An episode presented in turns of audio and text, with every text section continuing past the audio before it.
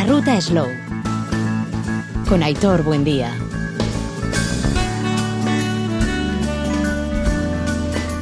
Día. A León, un en esta jornada de domingo. Arrancamos con nuestro programa de la ruta Slow, cerrando Ardo Araba. Ha sido una semana intensa la que hemos tenido con el choco gastronómico en la Plaza de los Fueros y las diferentes carpas ubicadas en la Plaza Nueva y eh, Diputación.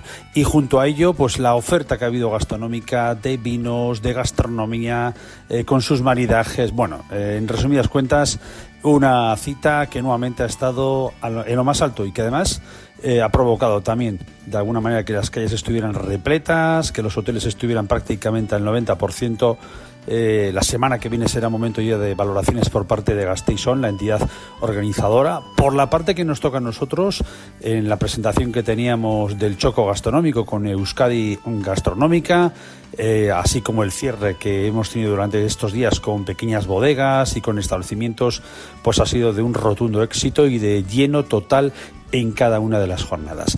En estos momentos eh, está a punto de comenzar, por cierto, la segunda jornada de Sumum.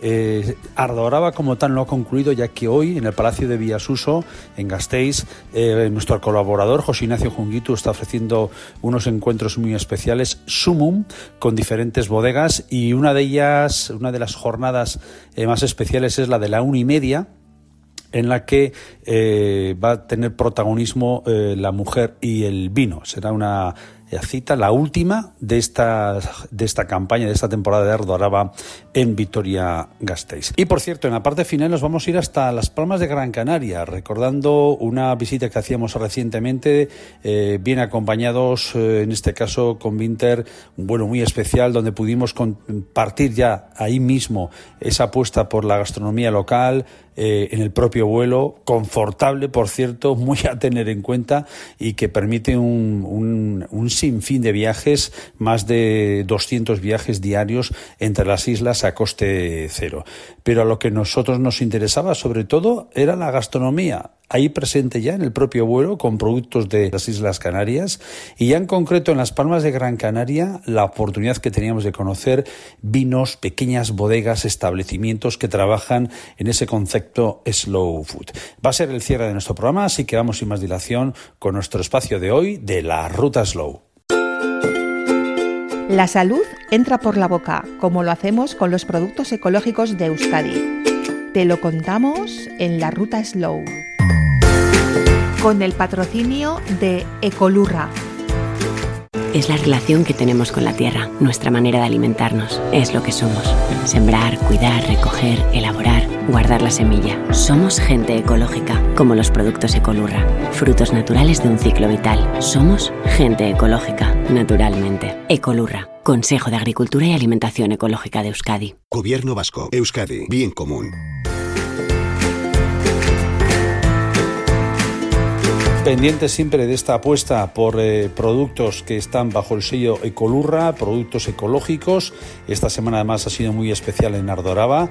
Eh, estábamos con Inma Berrueco de Bodegas Verarte de Villabuena de Áraba, donde tiene una clara apuesta por el concepto ecológico con ese sello de Ecolurra en sus botellas. Yo soy Inma de Verarte, hago vinos ecológicos y voy a hacer el, cuarto vino que es un vino en vendimia seleccionada y es reserva. Es el segundo año que hacía ecológico, con lo cual eh, las uvas son súper mimadas, tiene dos años de barrica en roble francés y parte americano y el resto en botella. Está espectacular con ellos recuerdo que esta semana además teníamos a viticultores de regenerativos desde Lanciego, como Eduardo Pérez de Azpillaga, de Bodegas Azpillaga Urarte, así como Sergio Nicolau, que nos venía de Portugal, en una cita que teníamos el pasado jueves en el marco del Terra Madre Day que organiza Slow Food en todo el mundo. Y eh, los cambios que, que fui implementando en, mis viñedos, como, uh, bueno, eh, nosotros éramos agricultores convencionales, como, como se llama ahora, pero eh, las cosas fueron cambiando y cambiando también la, nuestra manera de, de olhar para, para, para las cosas y, y, y, bueno, eh, eh, también para, para los viñedos como, una, como un ecosistema y no, no solo como una monocultura y haciendo eh, del viñedo un ecosistema también y trabajando con la naturaleza siempre. No solo es teoría, es algo que tú has implementado, partes de una eh, agricultura eh, convencional, eh, por lo tanto, en, un concepto más industrial, o que no, no va mirando tanto a lo que es el, el terruño, la tierra y el respeto a nuestro ecosistema, pero de repente entras, de repente no, en un proceso entras en esa fase de agricultura regenerativa y te das cuenta que en un plazo creo que vienes a decir, no sé si son dos años aproximadamente, estás ya alcanzando los mismos niveles de, de cantidad, que es importante también para, para tener, eh, lógicamente, que, tenga sentido, estás ya equiparándote en esa situación que vivías anteriormente.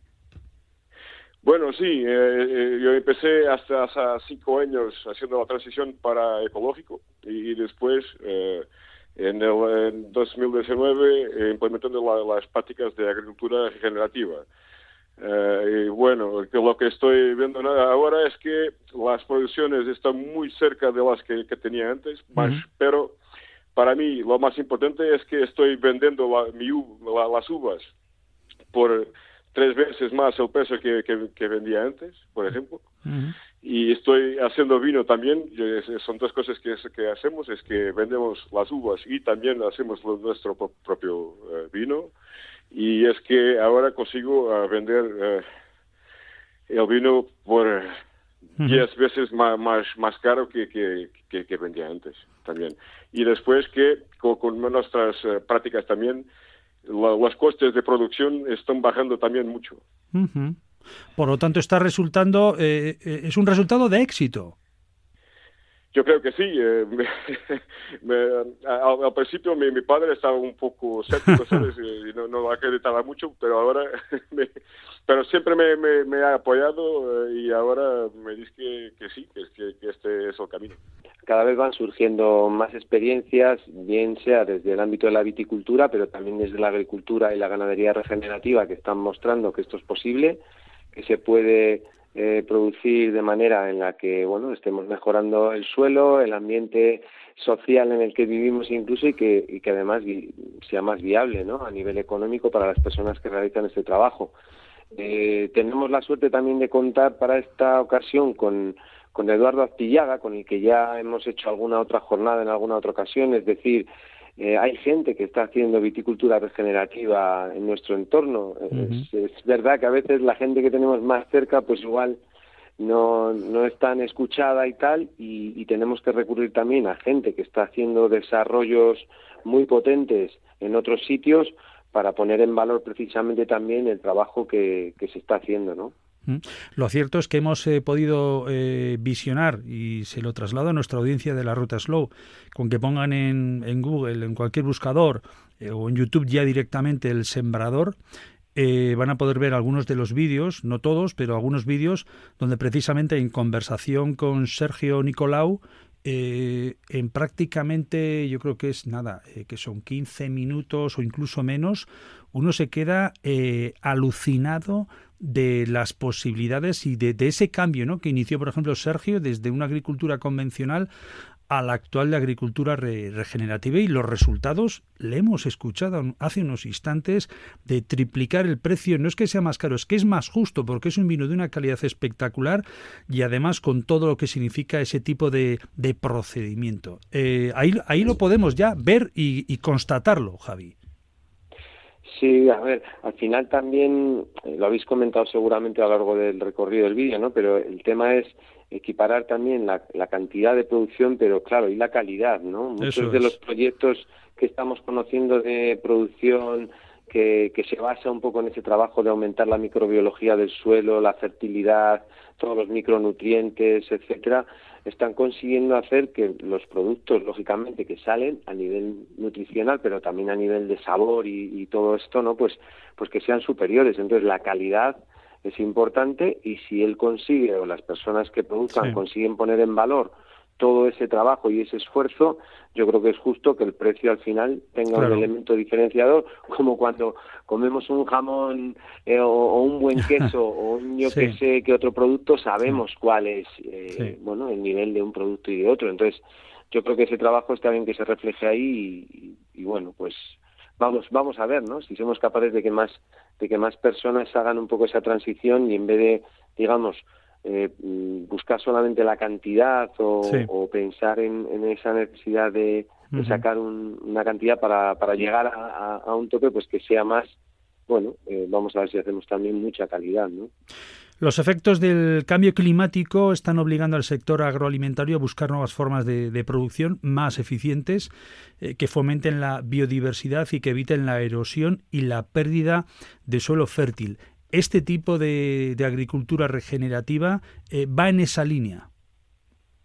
claro, claro, porque eh, ten en cuenta que una parte importante de estos sistemas, digamos, regenerativos es, bueno, pues entender y, bueno, entender o poner en valor que el, recurso suelo es lo más importante. Entonces, evitar la erosión es el primer paso, digamos, y para eso eh, los suelos con cobertura, ya sea en, cultivos de viñedos en este caso, pero también se están haciendo en olivares, se están haciendo en, en fruticultura, en un montón de sistemas. Eh, en el caso de la huerta, que es el que a mí me toca más cerca, pues lo mismo.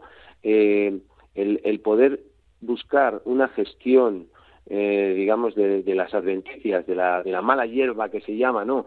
para, para evitar esa competencia con la planta que con nosotros queremos que se desarrolle en mayor medida, ¿no? Pues es un poco una de las claves, ¿no? Entonces, mm, seguro que Sergio va a aportarnos muchas muchas ideas, muchas mm, muchos sistemas, muchos métodos para para ir a ver cómo ir ajustando esa preocupación que existe siempre que es, ya, pero eh, si yo dejo los suelos en cobertura, si yo no meto el arado, si yo no mm. eh, hago ese impacto, ¿cómo voy a conseguir que luego sea productivo mi cultivo? Pues eso se puede hacer y lo, y lo más interesante yo creo que es que a medida que esto se pone en marcha, cada año tu suelo tiene mayor abundancia, lo cual significa que todo tu ecosistema, eh, el que sirve para, para mantener un poco pues toda esa flora auxiliar y toda esa parte de aportación de materia orgánica al suelo, ese ciclo, eh, bueno, pues hace que cada vez vaya mejor y que tu cultivo, el que tú quieres que desarrolle, tenga comida en ese suelo y lo tengan también las, las o los abonos verdes o las plantas que quieres tú que también acompañen estos sistemas productivos. Nacido y criado en una familia de varias generaciones de agricultores, Sergio Nicolau se ha formado en agronomía, desempeñando su labor como viticultor y consultor en varios proyectos en Portugal. En 2018 iniciaba un nuevo proyecto personal con los viñedos de la familia, lo que nos comentaba, para producir uvas y vinos certificados orgánicamente. En su proyecto cultivan basándose en los principios y prácticas que comentamos de agricultura regenerativa. Objetivo, aumentar la salud de las plantas y del suelo, trabajando con todo el ecosistema como si fuera como un sistema holístico. Resultado, eh, equilibrado nutricionalmente, más rico en aromas y sabores, eh, que al final lo que expresa es que, su terruño es único y está en esa clave que estamos viendo ya, por cierto, en determinados lugares de, de zonas vitícolas, como pueda ser Rioja Alavesa, ¿no? El diferenciarse, el cómo te puedes diferenciar apostando por la calidad y por un suelo vivo. Quien quiera dedicarse una tarde a poner viticultura regenerativa ya va a encontrar un montón de vídeos donde se van a ver qué herramientas, qué prácticas. En agricultura también y en horticultura estamos viendo casos no solo a pequeña escala, sino a gran escala que están haciendo este desarrollo. Y en los vídeos que comentabas del sembrador, que es un poco la pieza que nos, que nos dio un poco, nos dio a conocer el trabajo de Sergio, porque efectivamente el sembrador, que es un horticultor también de Madrid, que ahora se ha ido a Portugal, se dedicó a hacer una serie de vídeos en sus visitas a, sistemas productivos regenerativos y en concreto pues eh, eh, tuvo la suerte de conocer a Sergio y, de hacer tres, tres pequeños vídeos muy interesantes donde se ve todo ese recorrido y lo más bonito, ¿no? Que se ve de manera visual, con imágenes, con su portuñol, como dice él, con imágenes, toda esa comparación entre, mira, esta viña está trabajándose así de manera convencional, esto es lo que está pasando con su suelo, mira cómo están las uvas en esta situación en la que tenemos menos lluvias, en las que hay un reflejo del sol que está provocando este problema en la viña, vamos a este lado, mira cómo está esta, con los suelos en cobertura, e incluso imágenes de cómo utiliza los rebaños eh, para enriquecer la materia orgánica de los suelos, en fin, es volver a recuperar todo ese ciclo de la materia orgánica, ese ciclo de la vida y en definitiva un poco a ser mucho más eficientes con los recursos que tenemos, que cada vez van a ir a menos, ya lo sabemos que vamos a tener situaciones de falta de agua, por lo tanto, cuanto más materia orgánica tengan nuestros suelos, más resilientes seremos, así que vamos, toda una, una apasionante transición que, que, nos queda por delante y que va a tener que haber muchas personas que, que lo hagan. ¿no? Es la relación que tenemos con la tierra, nuestra manera de alimentarnos, es lo que somos. Sembrar, cuidar, recoger, elaborar, guardar la semilla. Somos gente ecológica, como los productos Ecolurra, frutos naturales de un ciclo vital. Somos gente ecológica, naturalmente. Ecolurra, Consejo de Agricultura y Alimentación Ecológica de Euskadi. Gobierno Vasco, Euskadi, bien común.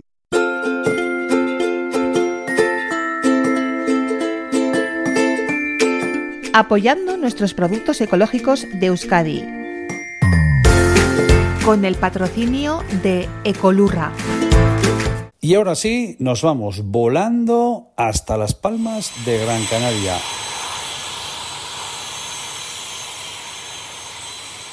Antes que nada, darles las gracias por venir, visitarnos.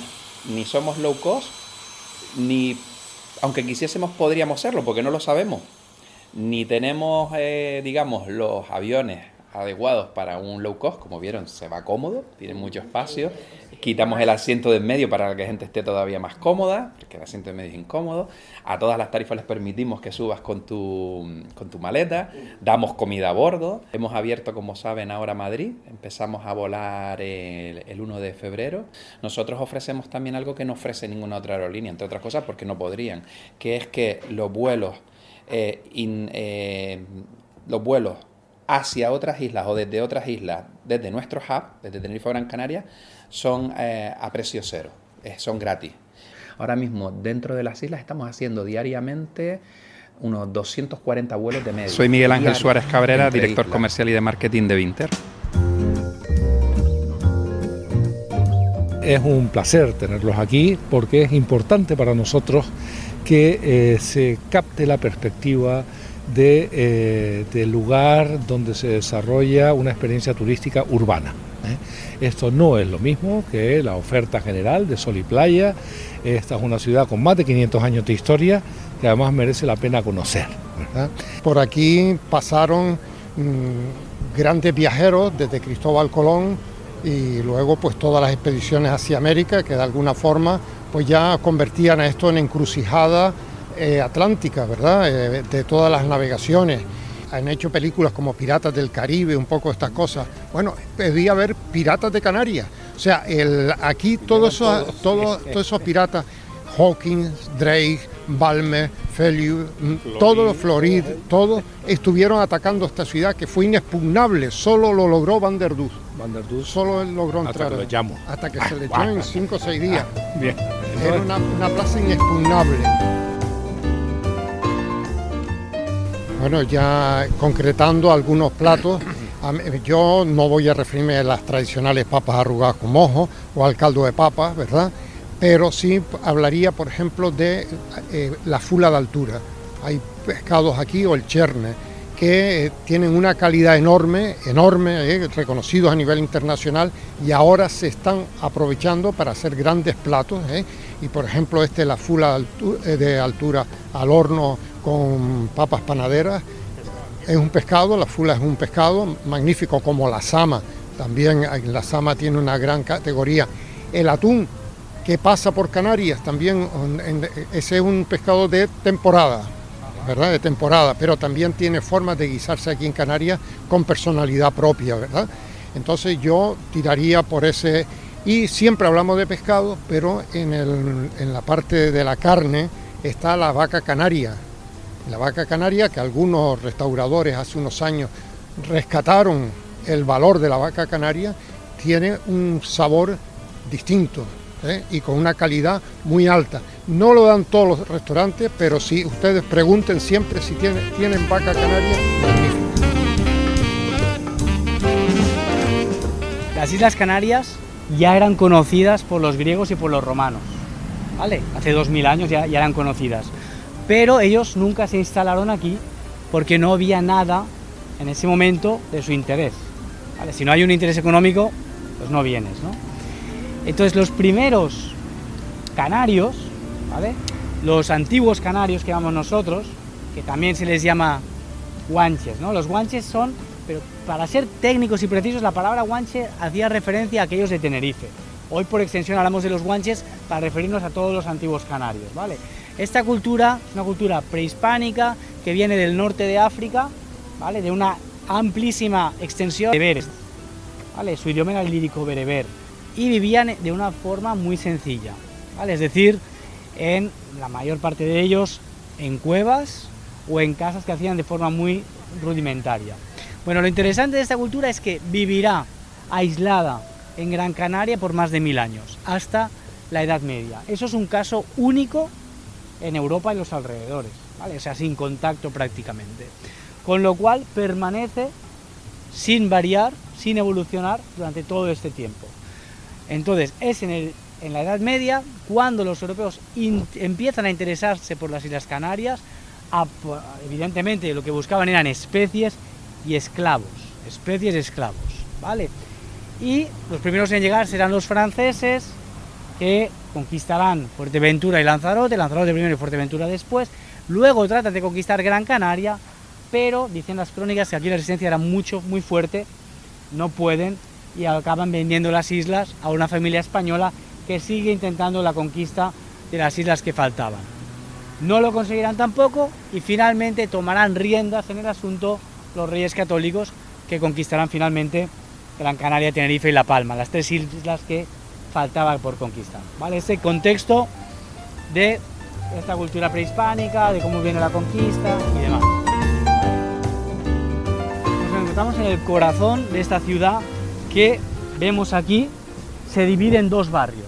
El barrio de Vegueta, que es el barrio aristocrático, a la izquierda, donde está la catedral, y el barrio de la derecha, que es el barrio de Triana, que hoy en día es el barrio comercial, pero que antiguamente era el barrio pobre, donde estaban los pescadores, los artesanos, etcétera, etcétera. ¿vale?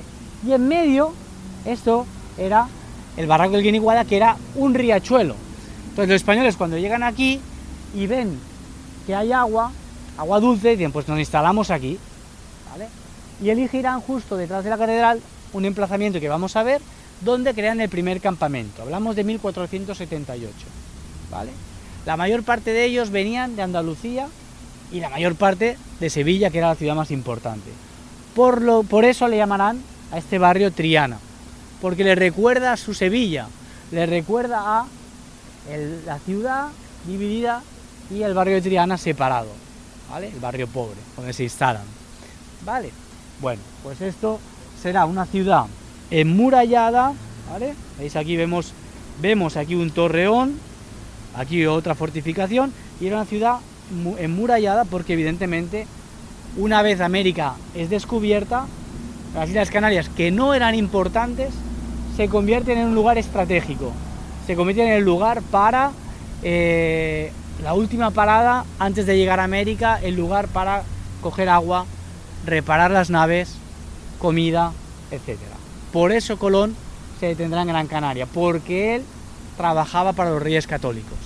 Si hubiera trabajado para los portugueses, que estuvo a punto, hubiera parado en Madeira, pero trabajaba para los españoles. Pero luego eso lo veremos después. Vamos a ver el mercado. Hola, soy Marc Llorens, eh, guía de turismo en Gran Canaria, guía oficial eh, y especializado también en gastronomía, en vinos de Gran Canaria, quesos, eh, producto de la tierra, que para mí es el gran tesoro por descubrir de Gran Canaria. Eh, todo el mundo viene atraído por el sol, por el clima, pero los verdaderos tesoros de la isla son eh, sus tesoros escondidos, lo que ofrece la tierra, esta tierra volcánica, eh, fantásticos tesoros como el queso, como el vino, el aceite de oliva, pequeñas producciones, pero de gran calidad.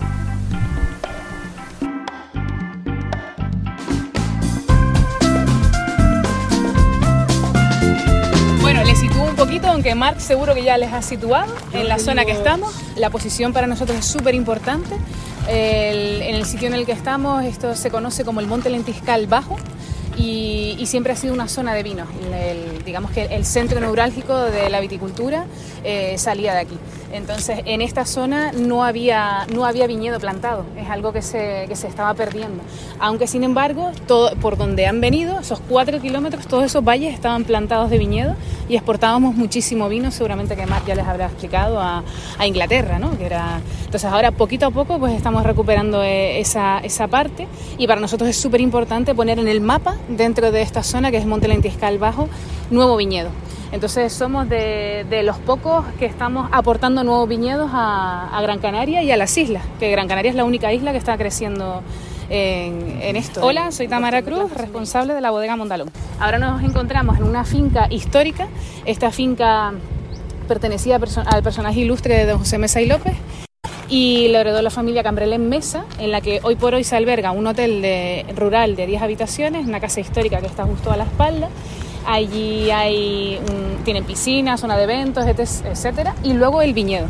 Eh, explicarles que tiene tanta importancia la viticultura en esta zona que para que ellos obtuvieran la licencia de apertura tenían que plantar viñedo. Entonces plantaron primero la viña, empezaron a cuidarla y luego le dieron la licencia para poder abrir el, el hotel. Eh, esto funcionó durante 10 años aproximadamente, pero no, no podían con todo, entonces nos encargaron a nosotros Aquí venimos eh, nosotros, que somos Mondalón. Todo esto se conoce como el cortijo del Mondalón. Esa montaña se llamaba Monte León y con el uso, los canarios siempre estamos recortando todo. Mondalón. Suena eso. Exacto. Pues eh, Mondalón es nuestra marca, es donde está situada la bodega, en la cuesta del Mondalón, y esto es el cortijo del Mondalón. Eh, nosotros llevamos 30 años con el proyecto, haciendo vino. Entonces ya teníamos nuestra bodega, que luego la verán, está a 300 metros de aquí, en esa ladera infernal que tiene un 50% de inclinación y en la que tenemos plantada una hectárea que tiene 28 años ya, 3.000 plantas, y hemos puesto 3.200 pies nuevos que se ven un poquito los plásticos desde aquí, los blancos, ¿lo ven? Todo eso son, terminamos de plantar en el mes de julio. Eh, ah, sí. Lo peculiar de, de, ahí, de esa ladera, es que siempre nos ha dado una calidad espectacular. ¿Qué uva es la que Aquí plantamos, nosotros solo trabajamos con variedad local, y, porque estamos dentro de la denominación de origen Gran Canaria, eh, van a encontrar hoy listán negro y tintilla en variedades, en variedades negras, tintas. Y luego tenemos en blanca albillo criollo, que se planta sobre todo en la isla de La Palma, malvasía volcánica, mmm, clásica de, de Lanzarote. Eh, tenemos un poquito de marmajuelo, esa la tenemos en, arriba en el cono, en la zona más fría. Eh, blanca también. Y por último, um, algo, una apuesta muy personal hacia una variedad que, tiene nuestro nombre, que es el albillo del Monte Lentiscal. Esto es una variedad blanca, minoritaria, que se estaba perdiendo. Y por suerte, gracias a que estamos en una zona en la que no nos afectó la filoxera, podemos cortar esquejes y reproducir la madera. Entonces, de esa manera, nosotros nos aseguramos la, la, la, familia del, del, del, tipo de uva y demás, sino que además conservamos todas nuestras variedades. Tuvimos la suerte que en nuestra cuesta hay un señor que tiene 85 años y esas plantas de albillo del Monte Lentiscal, que se llevaron a Barcelona a analizar, tienen el ADN del albillo del Monte Lentiscal, las plantó su abuelo. Tienen 140 años esas plantas. Entonces, sacamos esquejes y tenemos 250 plantas en esa nueva que está ahí. Es un proyecto a ciegas, simplemente confiando en el nombre. Y como nosotros estamos aquí, vivimos aquí. Mi casa es eh, donde está la bodega y todo gira en torno a nuestro proyecto familiar, a, lo que es el vino y la zona, Mondalón. Creemos que eso tiene que funcionar sí o sí. Entonces ahí está la apuesta para... En cabeza lleva cinco años, ya es una realidad, ya está plantada. Y de aquí a que tengamos vino, pues otros cuatro años de sufrimiento más. Así que esa es un poco la, reflexión. Hoy, hoy me escucharán hablar mucho de esfuerzo, familia, proyecto, etcétera, ¿no? Son 30 años, tenemos bastante experiencia, pero ahora somos más viticultores que bodegueros. Y eso para nosotros es súper importante. Lo que estamos intentando hacer aquí es una especie de pago. Es decir, que todo sea eh, controlado aquí. 5 hectáreas de viñedo, 16.000 16 plantas tenemos. Pero hoy por hoy la guerra es el agua. El que tenga agua, agua de calidad, es, eh, se puede posicionar más o menos. El que no, pues... ¿Trabajáis en convencional, ecológico, agricultura regenerativa? Intentamos, eh, dentro de la, del plan que tenemos, ecológico es muy difícil, primero por, porque nada en, Gran Canaria pudiera hacerlo, porque al final esto tiene que haber mucho descanso, demasiados años. Eh, sí que hacemos prácticas, bajo mi punto de vista, responsables. A mí no me gusta agarrarme a nada, cada vez lo hacemos más natural, utilizamos, gastamos mucho dinero en, en en alimento, en comida, en abonos de, origen ecológico y natural. Hacemos mucho deshojado a mano, mucho azufre, etcétera, etcétera. El resultado de esto es que hay años en los que sí eh, puede que la viña sea ecológica y hay años en los que si necesitamos tratar, lo hacemos. Porque yo me dedico a esto e intento sobrevivir de esto, 100%. Entonces es muy complicado tirar toda la cosecha eh, de esa manera. Pero sí puedes ir haciendo pequeñas prácticas que estamos haciendo que la viña cada vez esté mejor, más sana, más resistente y que pierdes un poco, siempre hay que asumirlo, no pasa nada. Pero tirarnos de vacío ahora tal como mm, es, es muy complicado, es muy complicado. Sobre todo por la viña vieja, por como la tenemos ya. Pero, pero bueno, al final Europa nos está llevando eso. Entonces poco a poco tendremos que ir. De hecho ya si vas a comprar productos en, para tratamiento de viña, eh, han prohibido el 80% de ellos. Eso es fantástico, una maravilla. Y luego también es como lo apliques, ¿sabes? Si haces un, un uso sostenible del agua, no riegas de más. Y sobre todo aquí lo que más funciona para mí es estar en el campo. Si tú no ves necesario tratar, no hace falta. ¿Vale? Esos sistematismos que se hacían antes a 15, te, como tengo yo señores, 15 días. No, no, no, no, no, no en absoluto. Es observación. Pasadas al viñedo, pasadas al viñedo. Y eh, sobre todo que ya tú, conociendo el viñedo, sabes los focos por donde empieza. Y a veces, atajando ese foco en prevención, es suficiente. Eh, es un proyecto que está en crecimiento, creo yo, y estoy súper contenta con el resultado. Y sobre todo con romper un poco el molde de que en Canarias no hay rosado o que no se consume vino rosado.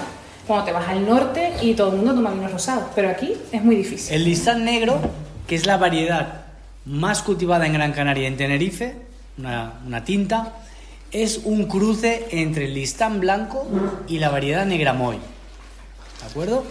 El listán blanco en, la tienen en Andalucía y es el palomino. El palomino. ¿vale? Y la negramoy es una variedad que en nosotros, para nosotros es la variedad, el Pinot Noir canario. ¿vale? Una variedad de uva eh, muy suave, muy ligera, muy afrutada. ¿vale? Entonces, esto sería la mezcla entre las dos. Y además es una variedad que tiene muchas ventajas. ¿Por qué? Porque es muy resistente a los climas, a los suelos, a las enfermedades y que puedes tener en diferentes alturas. Con lo cual es muy interesante porque tú puedes cultivar esto a menos altitud, como aquí que estamos a 200, 300 metros o incluso a 1000 metros. ¿Qué va a cambiar? Vale, y por ejemplo, uno de mis tours ¿Vale? Una de mis experiencias es visitar una bodega como esta, como Mondalón, a 200, 300 metros y luego otra a 1000 metros, 800 metros y ver cómo cambia ese listán negro. Aquí, ¿qué veríamos? Pues veríamos que a, a menos altitud tenemos más capa, más color, ¿vale? Si os fijáis, casi no vemos los dedos debajo. Y a más altitud lo que encontraríamos es menos color y menos aroma también pero más acidez.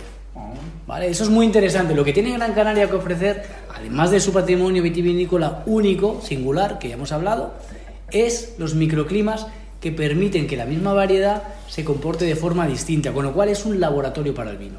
Es súper, súper, súper interesante. Muy buenos días, señores. Buenos días. La pinta de la niña y la Santa María. Díganme usted. Pues aquí tenemos un festín de frutas especiales tropicales exóticas de la isla. Entre ellos tienen el maracuyá, la mano de Buda, ¿vale? Esta es la mano de Buda, pero tengo, bueno, esta de aquí es mano de Buda, ¿vale? Maracuyá Big Glover, esto es un beef tomatoes, un tomate super extra. Eh, sí, vale, beef tomatoes, maracuyá, beef, bistec, beef tomatoes, maracuyá Big Glover, ¿vale? Esto es una calabaza decorativa. Por aquí también tiene el plátano Johnson, plátano de fuego, plátano manzano, plátano Lady Finger, topocho, de seda, Cavendish. Son cosas muy especiales, muy ricas. En la isla aquí más de 60, 70 tipos distintos. Aquí ha venido mucho estrella Michelin. ¿eh? De distintos puntos del mundo, Nueva York, París, Múnich, Londres, a este puesto, por mis productos. Llevo 50 años de historia aquí, yo. Mi familia es centenaria. Yo empecé aquí de baby, José Quintana, frutería José y Alicia. Yo era pibe Con las cajas de madera que yo vendía aquí me, me, me pagaba mis clases de inglés particulares. Eso me ha permitido hablar con mucha gente de todo el mundo que ha pasado por aquí, con lo cual adquiero información que no está en los libros. Y eso, la información contrastada y verificada no tiene precio. La gente que habla, habla, ¿qué cojones está hablando? Qué dice. Yo oigo a la gente de fruta y cosas, pero ¿qué está hablando? Hay cosas que, bueno, mira para aquí, mira para aquí. Mira para aquí, esto es una tela, tela de cebolla. ¿Qué es plátano? ¿Cómo se llama este? Es un plátano manzano deshidratado. Plátano manzano. Deshidratado. Esta- estas plataneras son plataneras zancudas de 5 metros de altura que se ponían antiguamente, que no había metodologías como ahora, en las orillas de las fincas de cortaviento, 5 metros de altura. Y solo se las comía el terrateniente que nos robaba. Más nada, o sea que o lo robaba o no te comía la mierda. Perdón la expresión. Vamos allá, baño, vamos. También ha venido la gente de Culinary Center, ¿puede ser? Culinary Center. Sí. Es Culinary Center por aquí, mucha gente. colabora con la, Artecusol de, Bueno. Estás en redes y tal, así que... te Yo no uso redes. No, Ninguna. ah, no, ¿eh? Me pone todo el mundo las redes, pero yo no uso una mierda. Bueno. Soy un clásico de cojones. Antes de estar las redes ya todo el mundo me conocía, sabía dónde estaba la fruta buena aquí y no uso redes. ¿Sabes? Mis, mis, mis hijos pusieron algo de eso ellos. Yo lo mío es, mira, callos en la mano y trabajar duro. Bendición de Dios, para lo que estamos. Yo tengo que comprar unos plátanos. La variedad que tenemos mayoritaria es, se llama Cavendish. Es, el plátano típico que todos conocemos, pequeñito, amarillo, dulce, muy bueno. ¿vale? Toda la producción de la isla está vendida. Se vende todo. Hay un par de cooperativas, la mayoría se manda a península, pero todo se vende. Y si hiciéramos más, se vendería también. ¿vale? Eh, el problema que tiene la platanera, estas son plataneras, ¿vale? Es que es una planta tropical, ¿eh? que no vino de América, vino de Asia, de Asia a Canarias y de Canarias a América, ¿vale? como la caña de azúcar, igual. ¿Cuál es el problema? Que como planta tropical consume muchísima agua, de media entre 15 y 20 litros cada planta por día. Es una barbaridad, ¿vale? Entonces ese es el problema. Entonces, eh, cada platanera tarda un año en crecer, nos da los plátanos una sola vez en su vida y luego se muere, se seca y se muere. ¿Vale? Sí, una sola vez. Tarda un año en crecer, ocho meses dentro de un invernadero, se gana tiempo en un invernadero. ¿Vale? ¿Y qué se hace una vez se cogen los plátanos? Se corta, como vemos aquí, el tronco, el tronco se corta por la mitad para que toda el agua que está en el interior de la planta se aproveche para la siguiente planta que crece a continuación. ¿Sabéis el aloe? Que tú tienes un aloe y a continuación nacen los hijos. Es exactamente igual. Tienes una planta y alrededor van creciendo y normalmente lo que se hace es se van quitando los hijos alrededor y se deja uno solo para que coja más fuerza. ¿Vale? Entonces, un plátano muy dulce, muy bueno, ¿vale? Pero con el problema importante del tema del consumo del agua. A veces se tiene que tirar de agua de desalinizadora. A veces, ¿vale? Porque no es suficiente con el agua que tenemos en las presas y en el subsuelo, que ya se ha utilizado la mayor parte del agua del subsuelo. ¿Vale? Eh, más cosas. Todas las hojas crecen así, enrolladas por el medio, y luego se van cayendo de un lado a otro. Y en la última hoja, en el centro, en el corazón, es donde van a, en la última hoja que crecerá, es donde saldrán los plátanos. Que es el fruto. Sí, exactamente. A ver si lo podemos ver aquí. Ahí, no sé si- hay flor. Ahí hay unos plátanos, hay flor. Hay flor. Vale. Los plátanos vienen cubiertos de esto que es, vale, es como, como lo que vemos aquí y vienen dentro. Entonces los plátanos, ¿vale? Se curvan buscando el sol. ¿Vale? Se van curvando porque van buscando el sol. Mango espectacular, es la, es la época. Ahora. Es la época. Bueno, estamos acabando ya la época.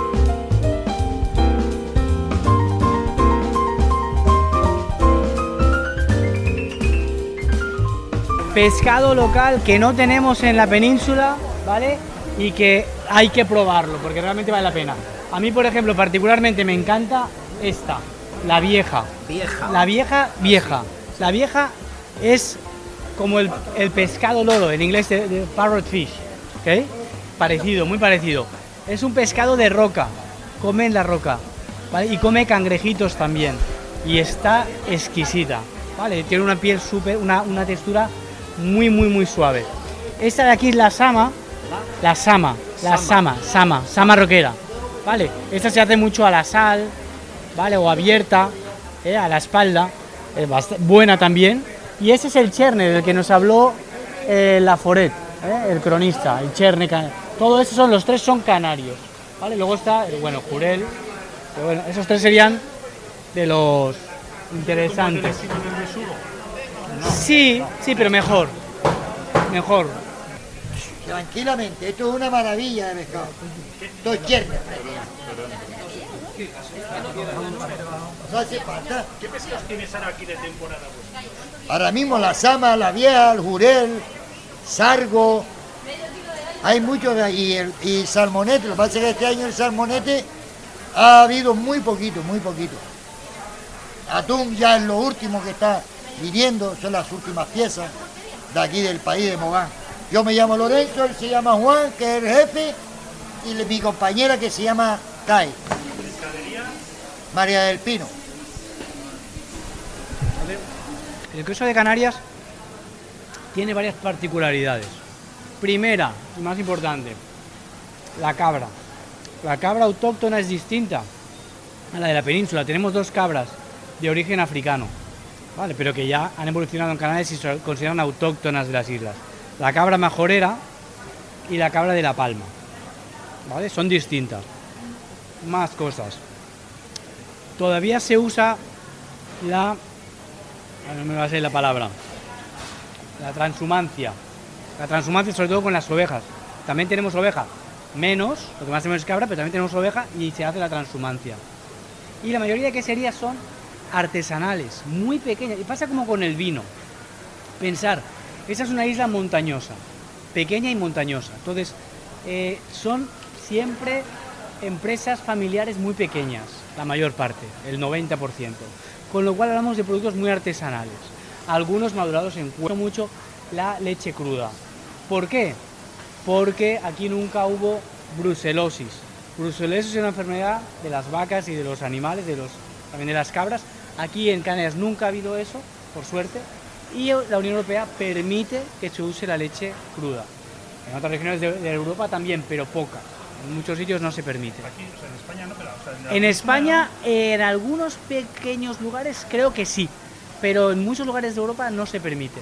¿vale? Está muy controlado por esa enfermedad de la brucelosis. Bueno, las fiebres, las eh, fiebres maltas o... Sí, no sé exactamente. Años 70 sí. Vale, pero, eh, pero eso se controla, hay controles estrictos y aquí como nunca ha habido eso, pues estamos aislados, tampoco hubo nunca filoxera, ¿eh? que ya hablaremos de eso cuando hablemos del vino, pues por lo tanto, mucha singularidad. Vale, normalmente se hace, también se usa mucho la mezcla entre el queso de cabra y algo de vaca, ¿vale? Los dos. Bueno, seguimos, seguimos, seguimos.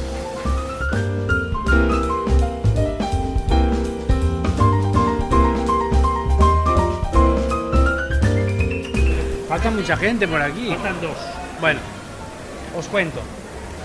Eh, esta es una tienda especializada en vino canario, ¿vale? Es el lugar donde yo suelo, es uno de los lugares donde yo suelo traer a mis clientes. Por ejemplo, yo cuando hago un tour por Vegeta, por el casco antiguo, me gusta venir a desayunar aquí. Entonces, ¿qué hago? Pues les invito a un vino y a una tapa de jamón, ¿entiendes? A mis clientes. Entonces, aquí tienen vinos de Gran Canaria, de Tenerife, de La Palma, de Lanzarote, pero evidentemente yo me enfoco en Gran Canaria. Es, es parte de la ruta del vino Gran Canaria, yo también soy parte de la ruta como, como guía y como intermediador turístico, y aquí podéis ver el logo de lo que es la ruta del vino de Gran Canaria. Pero si os fijáis, es la forma de la isla, redonda, con la isleta, con ese pico al, norte a la derecha, que, eh, que está en la- eh, geográficamente en la isla, y es también el vino moviéndose dentro de una copa, con todos los diferentes colores que representan los aromas y las diferentes latitudes, si queremos, también de la isla, ¿vale? esta orografía eh, que tiene Gran Canaria. ¿vale? Eh, bueno, un lugar imprescindible para una ruta gastronómica, para mí, por ejemplo. Nos encontramos en el bodegón Bandama, una bodega histórica de la zona del noreste de la isla, cerca de la caldera de Bandama, donde, bueno, pues eh, el tema del vino de Gran Canaria es uno de los grandes atributos eh, desconocidos que vale la pena descubrir. Y acabamos de venir de otra bodega, en este caso nueva podríamos decir, ¿no? De, de primera generación. Sí, hemos visitado la bodega Mondalón, que es una de las más interesantes, o bueno, muchas son interesantes de Gran Canaria, que están haciendo un, gran trabajo, una bodega familiar, pequeña, eh, que cultiva variedades locales, eh, en gran pendiente, con lo cual estamos hablando de una agricultura heroica, muy difícil, no se puede usar maquinaria prácticamente, y que bueno, ha sido reconocida con, con varios premios ¿no? a nivel nacional, internacional, pero sobre todo lo importante es que los vinos que hacen pues están muy bien y bueno, ahora hablaremos del vino de Gran Canaria y de su singularidad. Tú que estás además formas parte ¿no? de, de ese pequeño elenco, podríamos decir, de guías turísticos que están dentro de, de ese paraguas, ¿no? que, que conocen, aman y defienden ¿no? y promocionan estos vinos tan característicos. Eh, ¿Qué tipicidades estamos teniendo? ¿Qué, qué, ¿Cuál es la que predomina? ¿Qué, qué es la que no, ¿Cómo nos podemos dejar llevar eh, de sorprender? Bueno, pues lo has dicho muy bien, ¿no? Aquí si algo de, eh, singulariza a los vinos de Gran Canaria es su que son únicos, únicos en cuanto a sus variedades, variedades únicas de uva, como son el listán negro, el listán blanco, el negramol, eh, la malvasía, el bijariego, variedades que fueron traídas, introducidas de España y Portugal en el siglo XVI, que desaparecieron luego de, de Europa a causa de diferentes razones, la filoxera y otras razones, pero que se han mantenido en Gran Canaria ¿no? y en las Islas Canarias, por lo tanto, hoy en día son consideradas autóctonas. Eso ya es súper interesante de por sí. Yo tengo, yo organizo tus privados eh, para visitar bodegas de estas pequeñas familiares y entre mis wine lovers, eh, pues eso, lo que les sorprende precisamente es esto, ¿no? La singularidad. Además de esto, eh, la tierra volcánica, por supuesto, es un plus, aporta mineralidad, esa diferenciación también.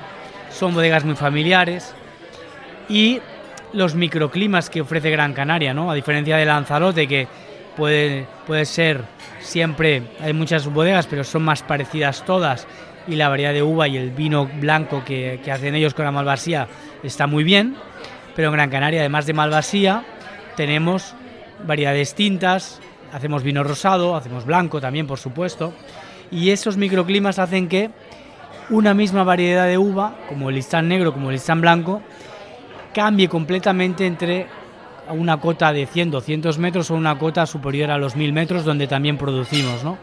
Con más acidez, con un poco menos de aroma, con una diferencia térmica importante, con lo cual Gran Canaria es un laboratorio para el vino.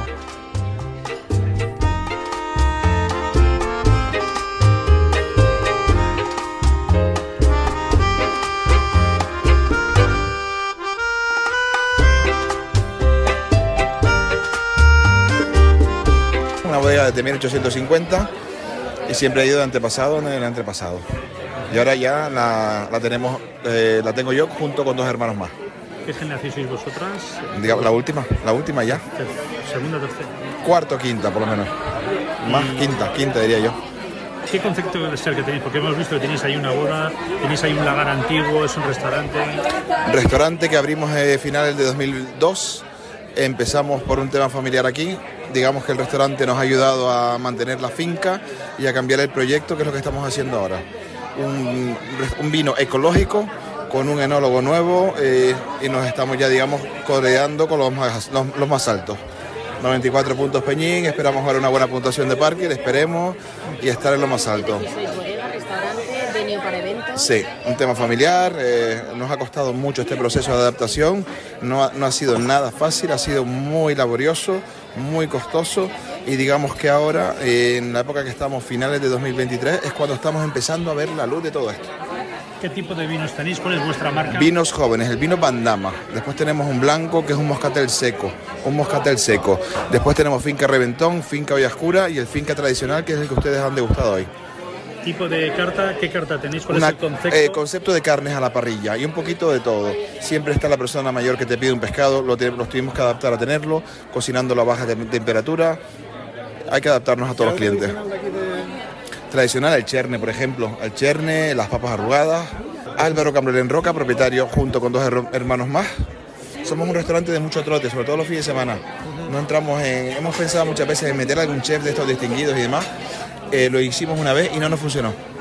Al final la gente quiere venir a comer algo de goma dama, cosas tradicionales, unas buenas papas fritas, con una buena carne, con una buena ensalada. Al final, ser simples hace que las cosas a veces sean más fáciles.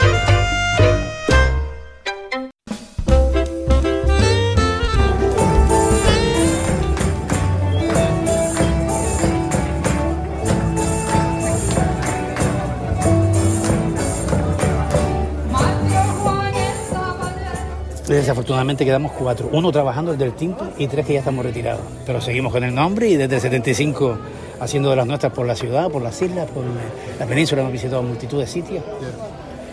¿Cuántos componentes son? 42 con el cuerpo de baile. Incluido con el grupo de baile. Sí, sí. La agrupación folclórica Los Polihuanches, que nació en el 75 en el seno de la Policía Local de Las Palmas de Gran Canaria. De ahí viene el nombre. Éramos todos policías locales en aquel momento. Yo me llamo Matías Delgado, sí, sí.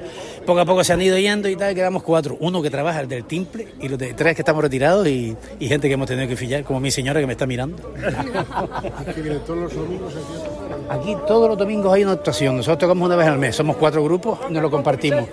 Entonces, los sábados hay otra en la Plaza de España, Mesa y López. Esta Gran Canaria, pero la típica no es de La Después hay otra que es la tradicional. la tradicional. Ana Pino. María Teresa.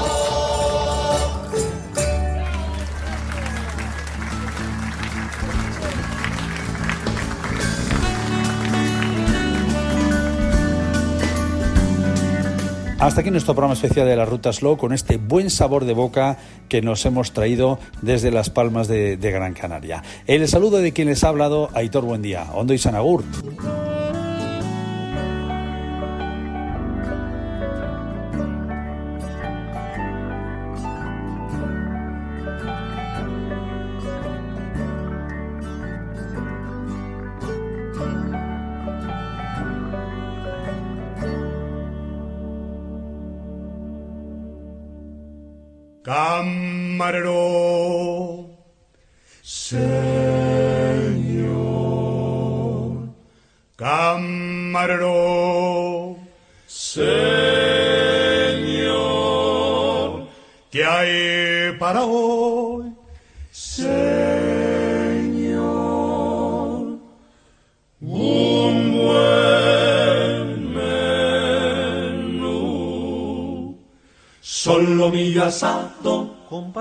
Patatas fritas, sesos huecos, hígado, liebre chateaubriand.